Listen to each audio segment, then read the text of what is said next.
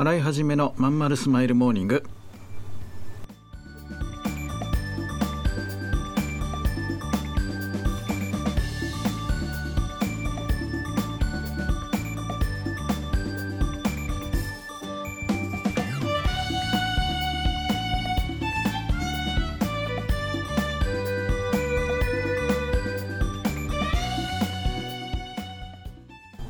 ざいます。新井はじめです。新井はじめのまんまるスマイルモーニング。2022年5月17日火曜日。皆さんいかがお過ごしでしょうか？この番組は毎週火曜日朝8時私新井はじめがラジオをお聴きいただいているあなたに1週間頑張るための笑顔やモチベーションをお届けするそんな番組でございます。はいそういうわけでえー、とですねおかげさまでえー、と本が発売になってから、えー、正式にはね11日ぐらいから本屋さんに並んだので、えー、間もなく1週間になります。実は本というのはですね、まあ、あの多くの皆様ご存知かどうか分かんないですけど1日にね200冊ぐらい新刊が出るんですね。要はあの本屋さんの棚スペースの奪い合いなんですよ。でね最初の1週間でどれだけ売れたかっていうのでもうその後の運命が決まっちゃって当然あのベンチにしてあの棚にこう顔出して置いてもらってるものは売れなければ、まあ、平置きの隅っこ平置きで売れなければもう棚に入れられちゃうんですね。で縦に棚に入っちゃうともうあのそれが売れたら終わりっていう状態なんですね。うんだから売れない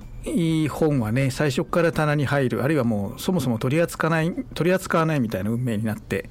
消えてっちゃうわけですけど。うんなんか売れてほしいです。本当にねこの最初の1週間で決まっちゃうんでね本屋さんで。うん売れてほしいなってすごく思ってます。でえっ、ー、とそれがねあのうん今回の場合あんまりまだセミナーとかそっちの方にはあの影響がないんですよね。不思議なもんで。うんなんでだろうなって思いながら、えー、今日もねまた大きな本屋さんがもし、えー、歩いてる時見つかれば入ってみたいなと思います。ポップとかねついてるとすごい嬉しくてテンション上がっちゃうんですよね。まあ営業さんがもしやってくれてるのかもしれないけど本当ありがたいことです。洗い始めのまんまるスマイルモーニングこの番組は東京豊島区池袋 87.8MHz 池袋 FM のスタジオからお送りしております。本日もよろしくお付き合いくださいませ。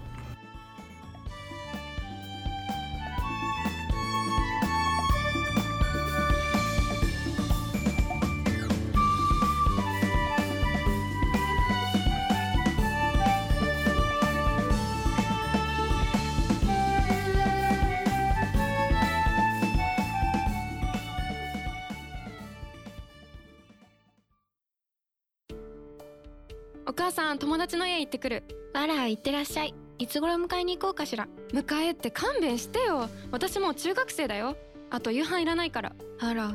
そう。娘を見てなんだか寂しい気持ちになった。私が必要とされなくなる日も遠くないのかもしれないと。役目を終えた私は何をするべきなんだろ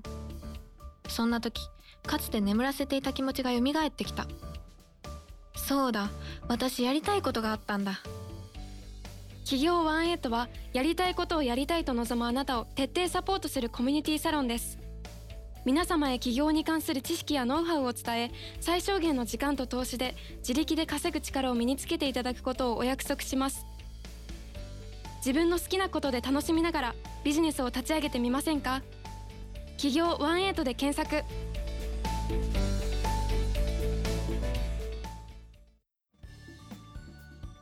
洗い始めのまんまるスマイルモーニング。はいそういうわけでねちょっとまた本のねお話を少しさせていただきたいと思うんですけど赤い本でして朱色っていうのかな赤い本で、えー、企業に企業えいまだに覚えてない。ちょっと待って。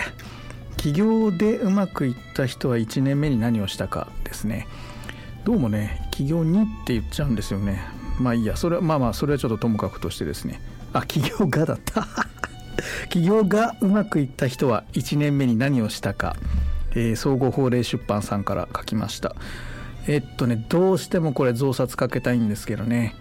うん初版がね結構多く吸ったんでどうなるか分かんないですけどまあとにかくこの1週間が勝負なんですね。うん、で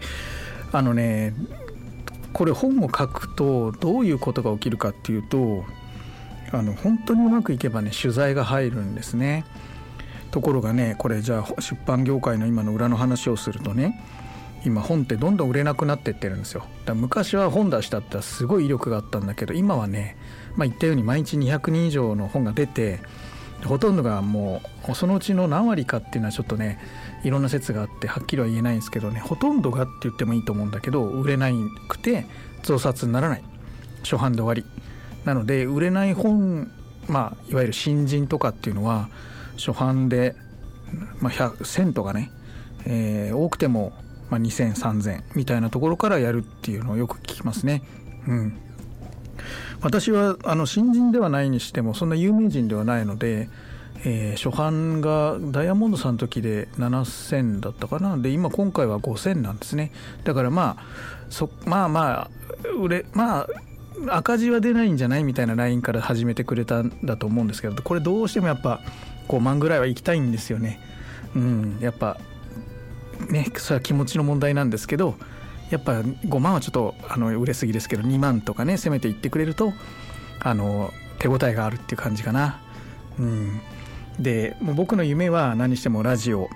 ねあのメジャーのラジオにコーナー持ちたいとかなんかあとアベマとかね、はい、なんかこうメディアにとにかく番組番組じゃなくてもいいんですけどね出たいみたいなのがそのね単発じゃなくてね連続で出たいみたいなのがあってなんでこんな人見知りで人前出るの嫌いなのにそんなメディアに出たいのかっていうとこれは綺麗事でも何でもなくてですねあの本当に思ってる話なんですけどやっぱね僕が有名になるとあの、う、ちの会員さんたちが絶対に有利なんですよ。うん、だって僕の名前を言って信用がつくってこともありえるし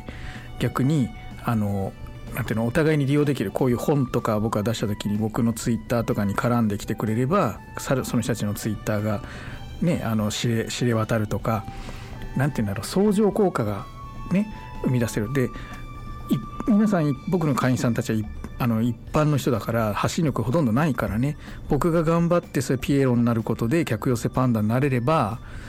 うんと思ってね前から思ってんだけどどうでもねやっぱおじさんおじさんだからってこれ言い訳だけど僕ってあのやっぱもともとそういう花がないから人気が出ないんだよね。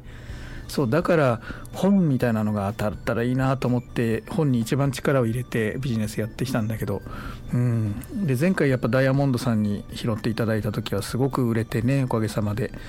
よかったんですけど今回ね総合ホレさんどうなるか。で今早速なんですけど次の本のね打ち合わせもさせていただいていて、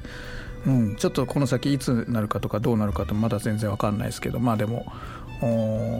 やりたいなと思っていて今年あと2冊ね出せたらいいなと思って頑張ってるんですけど、うん、とにかく本を書くことは生きがいでもありビジネスにとってもあの非常にこう何て言うんでしょう僕にとって大きなものでね、うん、でこれをきっかけにいろんな雑誌とか最近ね雑誌の取材がないんですよね。昔はほんとしょっちゅう雑誌の取材って入ってたんですけどね。最近やっぱウェブメディアの方が多くて。うん。でも親とかはねやっぱ雑誌を持ってってあげるとすごい喜ぶんですよね。ウェブにしてもね「お何なのこれ」なんて言って終わっちゃうんだけどね。うん。まあなんてそそういった意味で本が売れてくれてうん。からっていう感じですよねだからもうとにかく頑張って本屋さん回って回って回って、えー、売れてるかどうか見て、えー、なんかこうご挨拶してみたいなことがねできたらなって思ってるとこですね。はい、であの会員さんもねあのおかげさまで出版社さんとのつながりとか編集者さんとのつながりとかもできてきてるのでね、あのこんな本が欲しいみたいなことをこうもらってきて皆さんに振るみたいなこともね可能なので本当責任持ってあのビジネスをちゃんとね立ち上げていきたいって方いたら出版ぜひ目指してほしいですよね。うん、やっぱあのなんていうのかな。最初はなかなか売れないですよ。その言ってもねひろゆきさんとかフレームの本ばっかり。何冊出しとんねんって感じですけど。まあでもそんな中にね一冊でもあれば写真撮っといたらさ親孝行になると思いますよ。うん、まああの僕もね、まあ、これからも、えー、これはこれだけは老後になってもできる仕事なんでね一生懸命あのコツコツと一枚一枚一文字一文字丁寧に書いていきたいなと、まあ、思ってるとこですね。はいじゃあ続き Q&A は最後にやります。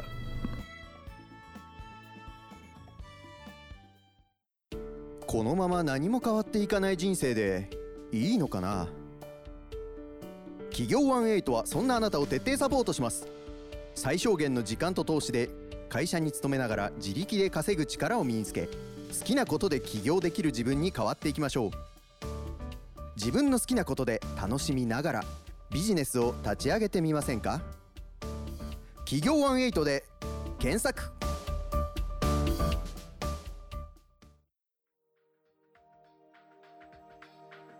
はいそういうわけで早くもエンディングのお時間ですけども、まあ、今日の Q&A はやっぱ本の関係で、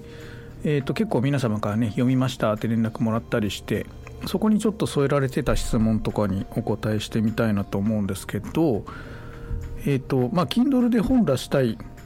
場合どうしたらいいかみたいな話と、